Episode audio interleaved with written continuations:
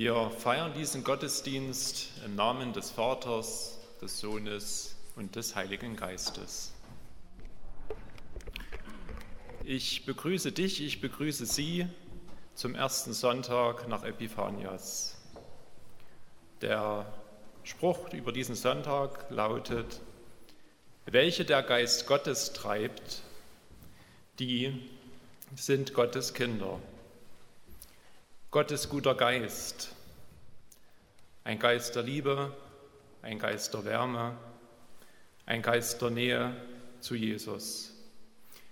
Ich wünsche uns eine lebendige Begegnung mit Gottes Geist. Möge er uns auch in unserem Alltag begegnen.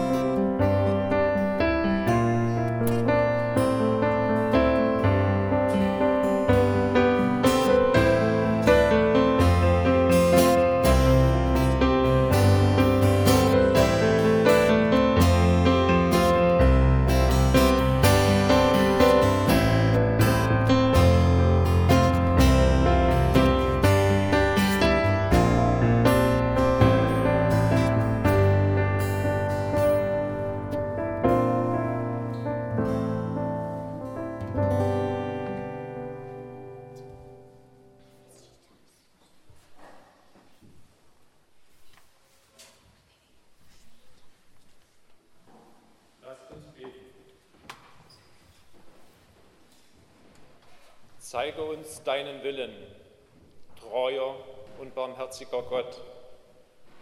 Zeige der Welt deinen Willen, damit das Gute stark wird, damit die Liebe wächst, damit die Freude zurückkehrt. Zeige deinen Willen denen, die mächtig sind. Öffne ihre Augen für die Verzweiflung der Schwachen. Berühre ihre Herzen damit denen geholfen wird, die ihren Lebensmut verlieren. Zeige deinen Willen denen, die das Gute suchen. Hilf ihnen, das zu tun, was nötig ist. Hilf denen, die sich für andere verausgaben, die Kranke pflegen, die Verunsicherten beistehen und die Trauernden trösten. Wir bitten dich, erhöre uns. Amen.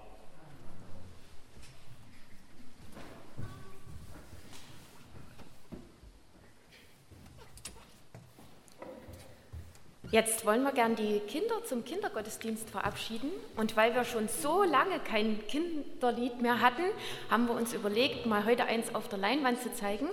Und äh, die Kinder dürfen am Platz gerne mitmachen.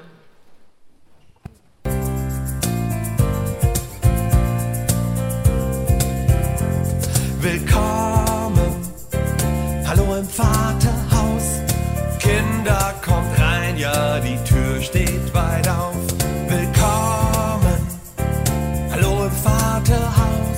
Schön, dass du da bist, fühl dich wie zu Haus. Komm so wie du bist ins Vaterhaus. Was bringst du heute mit ins Vaterhaus? Vater wartet schon, nimm dich in den Arm. Willkommen, hallo im Vaterhaus ja, die Tür steht weit auf. Willkommen, hallo im Vaterhaus. Schön, dass du da bist, fühl dich wie zu Haus. Komm so wie du bist ins Vaterhaus. Bringst du heute mit ins Vaterhaus? Gottes Liebe ist hier, hell und wahr. Der Vater wartet schon, nimmt dich in den Arm.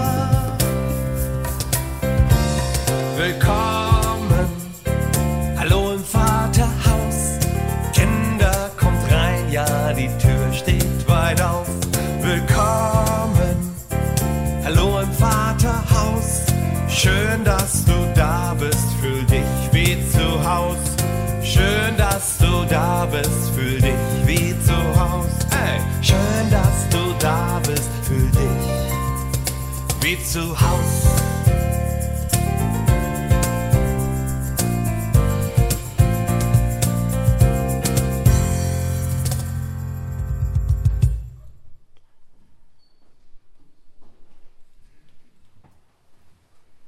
Willkommen, hallo im Vaterhaus. Das sagt Jesus zu euch, ihr lieben Kinder.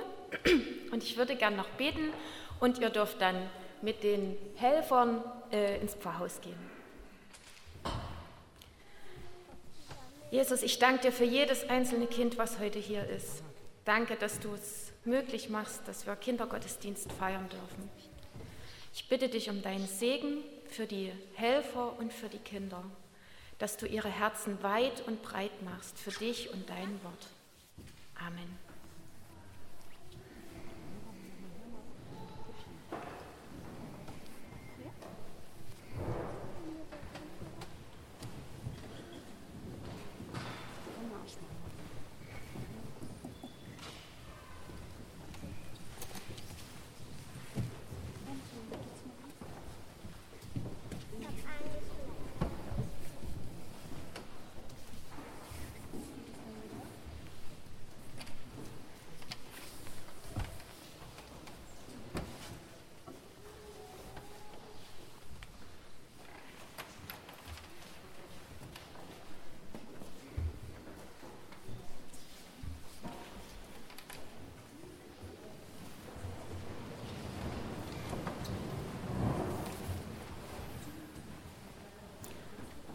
Das Evangelium dieses Tages steht bei Matthäus im dritten Kapitel.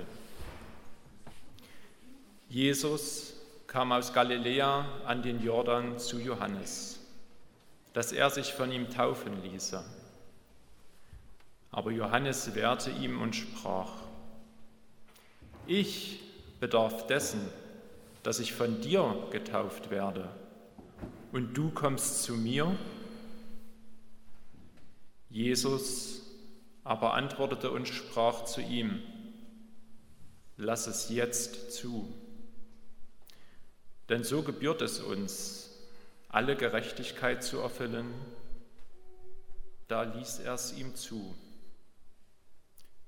Und als Jesus getauft war, stieg er alsbald herauf aus dem Wasser.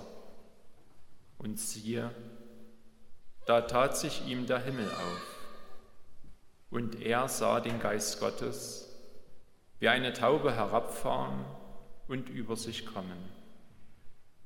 Und siehe, eine Stimme aus dem Himmel sprach, dies ist mein lieber Sohn, an dem ich wohlgefallen habe. Evangelium unseres Herrn Jesus Christus.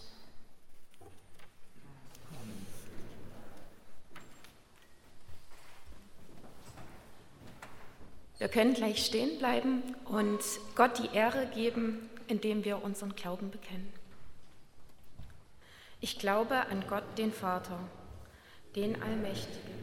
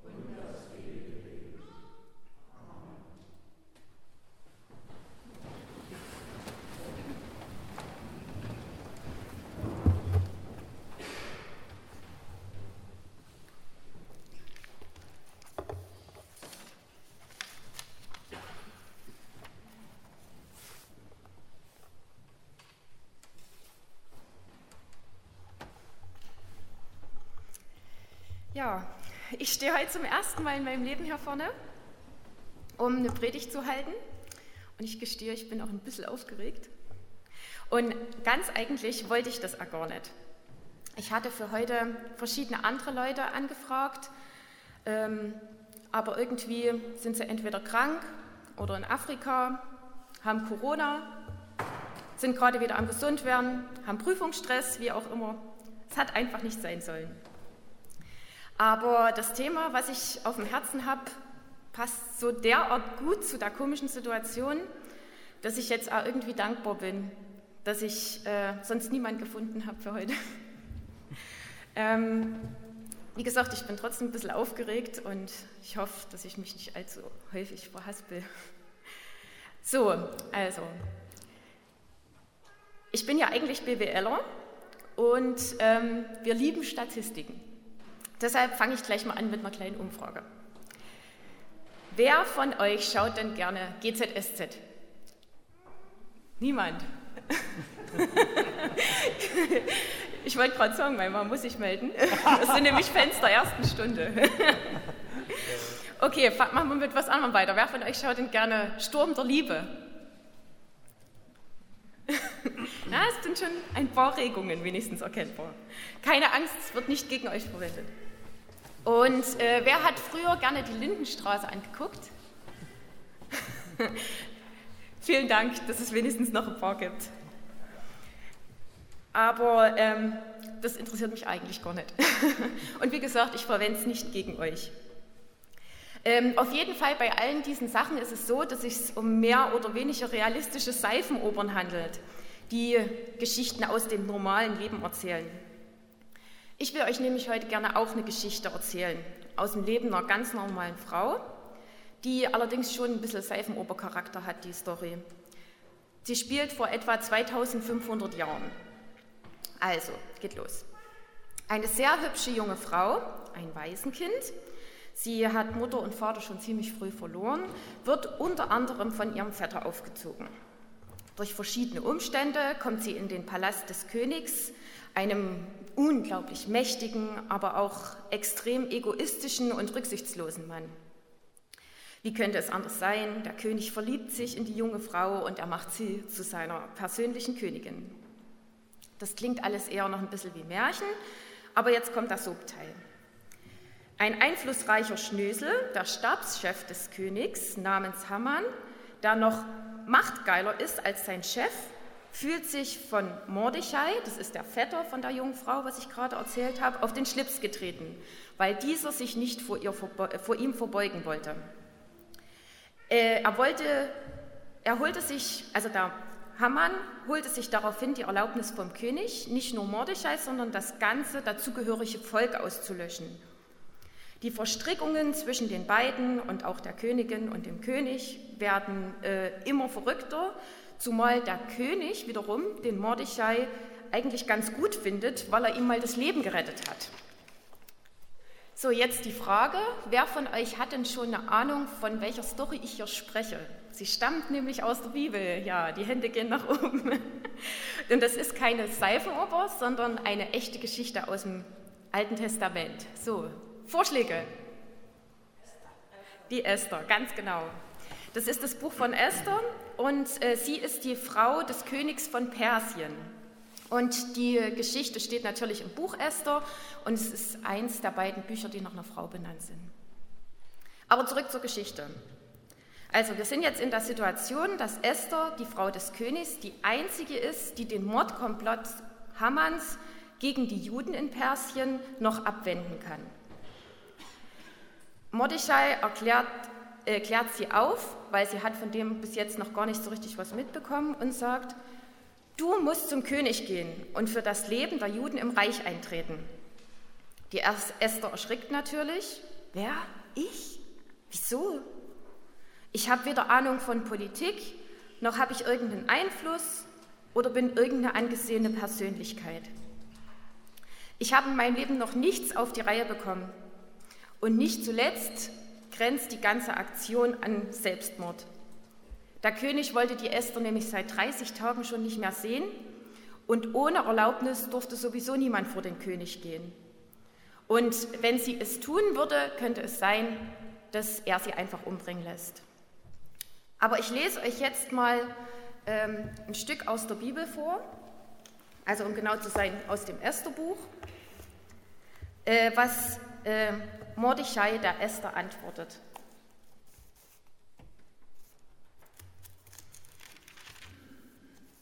Steht bei Esther 4, 13 bis 16. Mordechai ließ Esther folgende Antwort überbringen. Glaub nicht, dass du als einzige von allen Juden mit dem Leben davonkommst, weil du im königlichen Palast wohnst. Wenn du in dieser Lage wirklich schweigst, wirst du den Juden, wird den Juden von anderer Seite Befreiung und Rettung zuteil werden. Du und deine Verwandten aber werden umkommen. Und wer weiß, ob du nicht für eine Situation wie diese zur Königin wurdest. Darauf ließ Esther Mordechai antworten. Geh, sammle alle Juden, die sich in Susa befinden, und fastet für mich. Drei Tage und Nächte sollt ihr nichts essen und trinken. Meine Dienerin und ich werden dasselbe tun. Nach dieser Vorbereitung werde ich dann, obwohl es gegen das Gesetz verstößt, zum König gehen. Wenn ich umkomme, dann komme ich um. Da ging Mordechai fort und handelte genauso, wie Esther es ihm aufgetragen hatte. Jetzt kommt also die Kehrtwende. Jetzt kommt der Moment, der wirklich wichtig ist. Die ganze Dramaturgie, alles Vorbereitende, das ganze Soap-Ding tritt in den Hintergrund. Jetzt heißt es für Esther, steh auf. Jetzt musst du dein Leben in die Waagschale werfen. Jetzt geht es nicht mehr nur um Sicherheit und dein privates Glück. Jetzt geht es ums große Ganze. Normalerweise würden wir als Reaktion von Mordechai erwarten, dass er sagt, an dir, liebe Esther, hängt jetzt das Leben aller Juden. Du bist jetzt die letzte Rettung für uns. Geh zum König, lauf hin. Das tut er aber nicht. Er sagt, wenn du nicht, wenn es nicht tust, dann kommt die Rettung woanders her ist eine Aussage. Das Reich Gottes und alles, was damit zusammenhängt, hängt nicht an ihr, hängt nicht an dir und hängt auch nicht an mir. Gottes Wege und Möglichkeiten sind unvorstellbar groß. Gott hat immer einen Plan B und den braucht er nicht mal, weil er einen Plan A kennt. Seine Ideen gehen niemals aus und er verpasst auch sein Ziel nicht. Das ist nicht der Grund, warum die Esther gerufen wird. Es ist viel, viel persönlicher. Die Frage ist, was ist mit dir, liebe Esther, mit deiner ganz privaten Entscheidung? Dein ganzer Weg bis hierhin wäre unnütz gewesen, wenn du dich nicht rufen lässt von Gott. Vielleicht bist du durch Gottes Willen genau hier, durch das alles gegangen, um jetzt in dieser Stunde zu tun, was getan werden muss. Vielleicht hat Gottes Regie dich mit deiner Geschichte, mit dem Verlust deiner Eltern, mit deinem schweren Weg, mit der Zeit im Harem, mit der königlichen Würde hierher geführt. Jetzt ist deine Stunde, Esther. Vielleicht hat dich das alles nur vorbereitet, damit du jetzt genau da bist, wo du bist, um zu tun, was Gott von dir möchte. Das ist der Moment deines persönlichen Lebens. Ein kleiner Schritt für dich, aber ein großer für die Menschheit oder die Juden zumindest oder vielleicht deine Gemeinde, deine Familie. Jetzt kannst du dich von Gott gebrauchen lassen. Lass die Gelegenheit nicht verstreichen. Es ist die Gelegenheit, die Gott dir schenkt. Heute wurde in der Lesung von der Taufe von Jesus gesprochen. Auch da ist so ein Ruf Gottes zu hören. Jesus wusste, wenn er hier am Jordan sich jetzt taufen lässt und Gottes Rufen nachgeht, nachgeht beginnt sein Leidensweg, der sogar mit dem Tod endet. Aber er hat, es, aber er hat äh, trotzdem Gottes Rufen gehört und ist aufgestanden und hat diesen Schritt gewagt. Er hat zu Johannes dem Täufer gesagt, es muss sein, weil Gott es will. Und es war Jesu ganz persönliche, private Entscheidung, den Lauf der Geschichte zu ändern. Aber nochmal zurück zu Esther. Die Story, die ist schnell zu Ende erzählt Esther wagt den Schritt und äh, bittet den König, Hammans Treiben ein Ende zu bereiten. Und dieser gewährt es. Unterm Strich hängt Haman an dem Galgen, der eigentlich von ihm selbst für Mordechai aufgestellt wurde.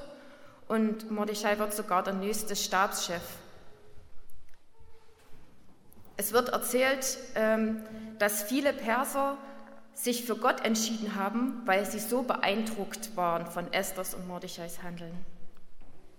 Die Juden feiern heute noch äh, ein Fest, wo sie diesen, diesen äh, Mordkomplott verhindern oder feiern, dass der verhindert wurde, das Purimfest.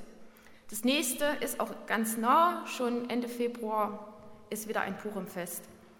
Mit viel Kuchen, Party, Lärm, wird äh, der Gottesplan über alle Unwägbarkeiten gefeiert.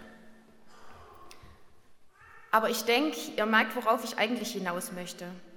Gott spricht durch diese Geschichte von Esther in unser Leben, in deine persönliche, private Entscheidung.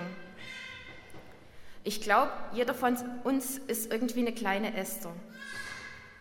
Wir alle fragen uns bei unserem Lebensweg manchmal, was das soll, Warum führt mich Gott jetzt genau hierhin? Wir verstehen viele seiner Führungen nicht. Doch plötzlich stehen wir vor einer bestimmten Situation und denken, ich glaube, ich muss da jetzt durch, durch diese schwere Zeit. Vielleicht bin ich jetzt nur aus einem Grund hier, in meiner Position, mit meinen Möglichkeiten, um genau dieses eine zu tun, was jetzt nun mal dran ist. Vielleicht muss ich ja sogar ein Opfer bringen, um das zu tun, was Gott von mir will.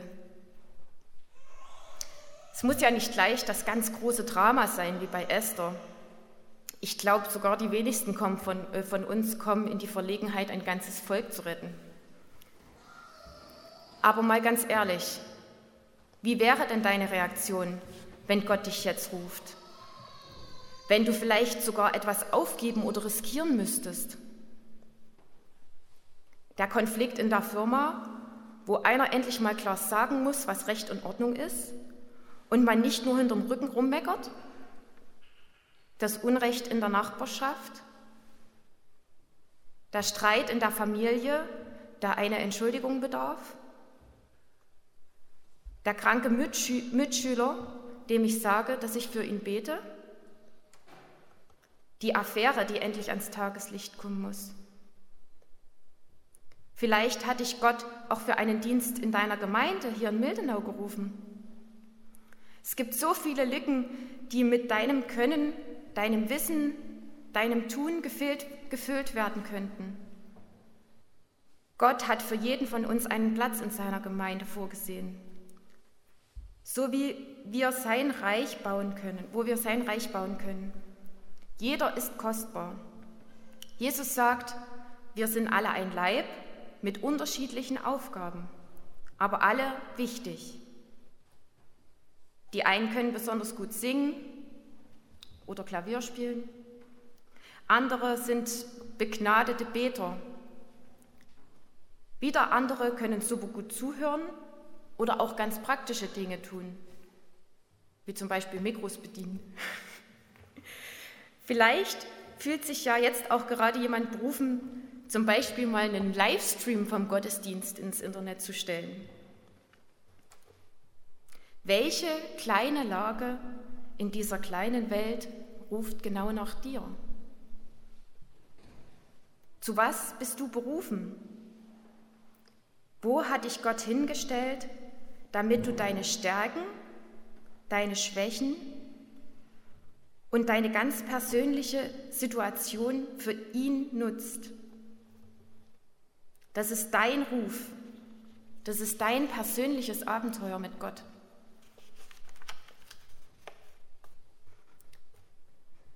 Diese spannende Frage kann man sich immer wieder stellen. Und es ist sicher auch nicht immer einfach, wenn man Gottes Willen erkennt. Was ist, wenn die Aufgabe doch zu groß ist? Kann ich mit den Folgen leben? Gottes Reich hängt nicht an dir oder an mir. Aber, mit, aber es ist deine ganz persönliche Stunde und deine ganz persönliche Entscheidung, an Gottes Reich mitzubauen. Die Esther, die war kein Superstar. Sie war ein ganz einfaches Mädchen. Und als es ernst wurde, fragte sie auch, was, ich? Aber die Antwort lautet, ja, genau du. Und das gilt auch für uns. Genau du. Hausfrau und Mutter, du Schüler, du Lehrer, Du, der du gerade erst dabei bist, Jesus kennenzulernen. Oder du, der gerade zweifelt. Oder du mitten im Leben, der eigentlich gar keine Zeit hat für sowas. Genau du bist eine kleine Esther. Aber das Allergrößte an dieser Tatsache ist, dass wir in dieser Situation nicht alleine sind. Gott hat uns in die Lage gebracht, er hat uns gerufen und er will uns gebrauchen. Da können wir uns doch total sicher sein, dass er uns so in einer Lage nie im Stich, in so einer Lage nie im Stich lassen würde. Er lässt uns nicht im Stich, erst recht nicht in heiklen Situationen. Unser Gott ist nämlich größer als alle Umstände, in denen wir stecken. Er ist auch größer als unsere Angst. Er ruft dich, weil du in der Lage bist, an seinem Reich mitzubauen. Er will dich gebrauchen und etwas Gutes daraus entstehen lassen. Und er kämpft deine Kämpfe. Und er ist und bleibt Sieger. Warum sollten wir also Angst davor haben? Der Wochenspruch für diese Woche drückt das nochmal ganz gut aus welcher der Geist Gottes treibt, die sind Gottes Kinder. Hat der Philipp vorhin vorgelesen und steht bei Römer 8,14. Wir dürfen uns von Gott rufen und gebrauchen lassen, weil wir seine Kinder sind. Und seine Kinder lässt Gott nicht im Stich. Jetzt lässt sich auch der Bogen zum Anfang schließen.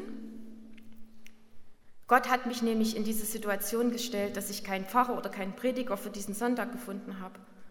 Und Gott hat mich durch Menschen gerufen, dass ich mich mal trauen soll und selbst probieren soll.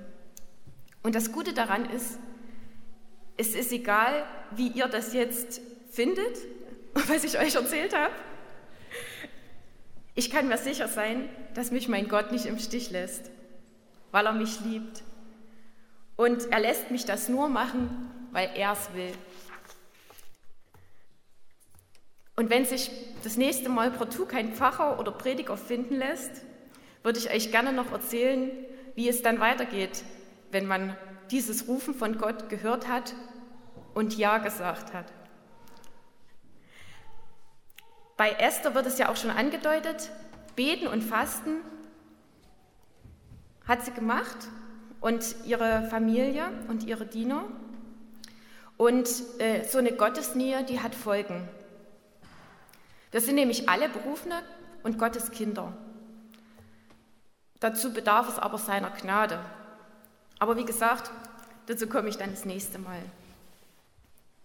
Vielleicht hast du ja gerade jetzt so ein leises Rufen in deinem Herzen gehört, wo du deine Erfahrungen, dein Können oder deine miserable Situation von Gott gebrauchen lassen kannst.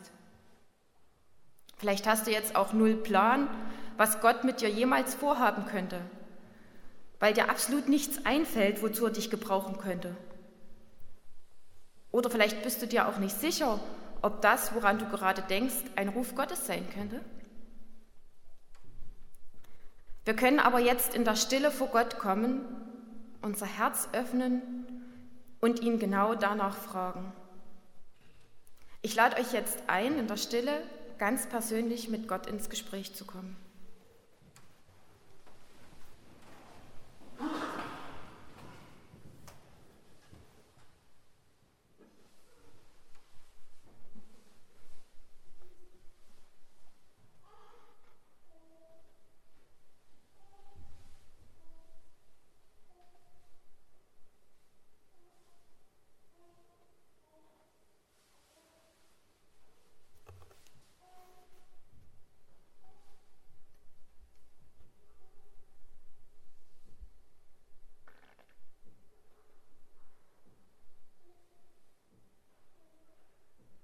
Jesus, du hast jetzt alle stillen Gebete gehört.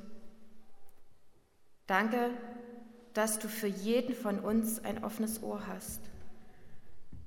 Schenk uns bitte auch ein offenes Herz für dein Rufen und die Weisheit zu verstehen, es zu verstehen und den Mut, es umzusetzen. Amen.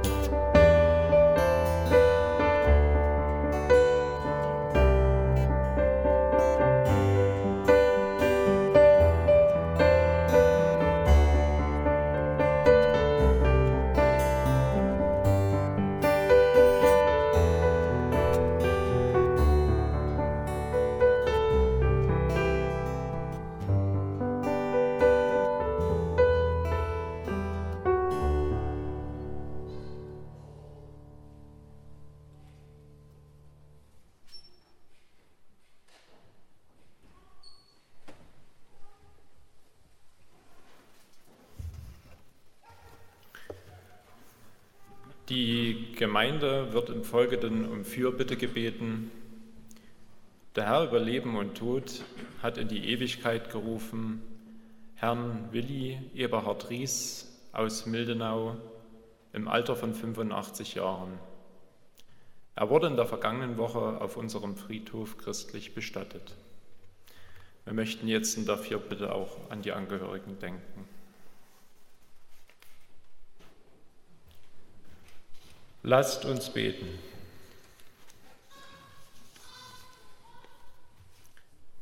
Wir kommen zu dir, allmächtiger Herr und Gott, der du der Gott der Ordnung und des Friedens bist. Komme du mit deinem Frieden und deinem Geist in unser Leben und lass uns bei dir Geborgenheit und Schutz finden. Wir bringen dir diese Zeit, in der uns die Ängste erdrücken wollen. Unter dein Blut stellen wir all das, was uns unser Leben schwer zu machen erscheint. Wir bringen dir die Trauernden, die einen Menschen aus ihrer Mitte loslassen mussten. Wir bitten dich um die Angehörigen von Eberhard Ries. Stärke sie und sei ihnen in ihrer Trauer nahe. Und so bitten wir gemeinsam, Vater unser im Himmel, geheiligt werde dein Name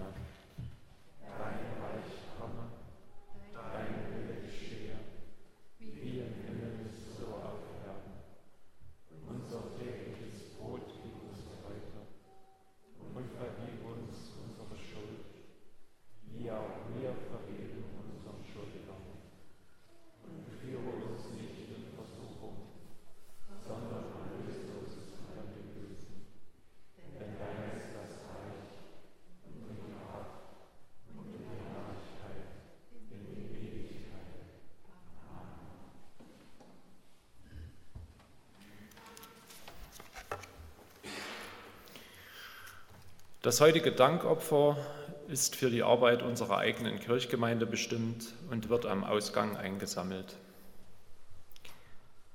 Der Gemeinde ist Folgendes bekannt zu geben und Sie sind alle herzlich eingeladen. Nach dem Gottesdienst besteht die Möglichkeit, hier vorne in der Seitenstube auf der Dorfseite für sich beten und segnen zu lassen. Wer ein persönliches Anliegen hat, darf das gerne nutzen natürlich weiterhin mit Abstand und Mundschutz. Alle Gruppen und Kreise unserer Gemeinde bleiben weiterhin bis Ende Januar ausgesetzt. In der nächsten Woche ist Allianzgebetswoche. In Mildenau vom 13. bis zum 17.01. Leider kann sie nicht als Präsenzveranstaltung stattfinden. Die Andachten stehen aber zum Download auf der Webseite unserer Kirchgemeinde bereit oder Sie nehmen sich die ausgedruckten Andachten, die im Kirchturm ausliegen, gerne mit. Der Gebetsraum im Pfarrhaus ist trotzdem ab heute nach dem Gottesdienst und die ganze nächste Woche über nutzbar. Bitte tragen Sie sich in der Dudelliste ein, damit wir ein möglichst durchgängiges Gebet erreichen können. Wer keinen Zugang zum Internet hat, kann sich auch gerne an Maria Riel oder im Pfarramt melden. Bitte tragen Sie die Zeiten dann für Sie ein. Gerade in Zeiten wie diesen ist es wichtig, dass wir im Gebet füreinander da sind und unsere Sorgen und Nöte vor Gott bringen. Am Donnerstag ist 19 Uhr Kirchenvorstandssitzung im Pfarrhaus. Das Konfi-Wochenende wird nächste Woche wieder in angepasster Form stattfinden. Die Konfis und Eltern werden dazu wieder direkt informiert. Nächsten Sonntag ist 10 Uhr Allianzgottesdienst mit Abschluss der Gebetswoche sowie Kindergottesdienst hier in unserer Kirche. Der Superintendent der methodistischen Gemeinde wird zu Gast sein. Die Gemeindeglieder aus Streckewalde sind dazu ganz herzlich nach Mildenau eingeladen. Da viele dieses Jahr nicht die Möglichkeit hatten, sich eine Losung für 2021 zu kaufen, können heute nach dem Gottesdienst welche erworben werden. Sie liegen im Turm und können in einer Kasse des Vertrauens bezahlt werden. Bitte halten Sie beim Bezahlen den gebotenen Mindestabstand ein. Thema Losungen, Thema Kalender. Die Kalender liegen aus von Heugelbach auf ihren Platz. Sollten Sie schon einen haben, wäre es schön, Sie würden sie mitnehmen und den Nachbarn, Freund, Bekannten, wie auch immer zukommen lassen. Kalender ist auch noch ein Stichwort. Hinten an der Kirchenrückwand zur Tür sind die Kalender der Kinder ausgestellt. Da dieses Jahr der lebendige Adventskalender etwas anders stattgefunden hat, haben die Kinder die Kalender bzw. Kirchenfenster gestaltet. Und es wäre schön, wenn Sie sich Zeit nehmen, diese sich einmal anzuschauen. Die aktuellen Informationen, auch alle kurzfristigen Änderungen, findet man weiterhin unter www.kirchgemeinde-mildenau.de. Der Herr segne die Gemeinde nach dem Reichtum seiner Gnade.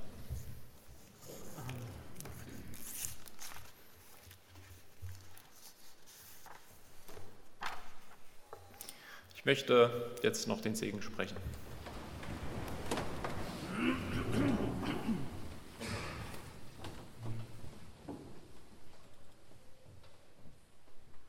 Jede der Kraft, die euch gegeben ist, geht einfach und klug, tut, was dem Frieden dient und haltet Ausschau nach der Liebe.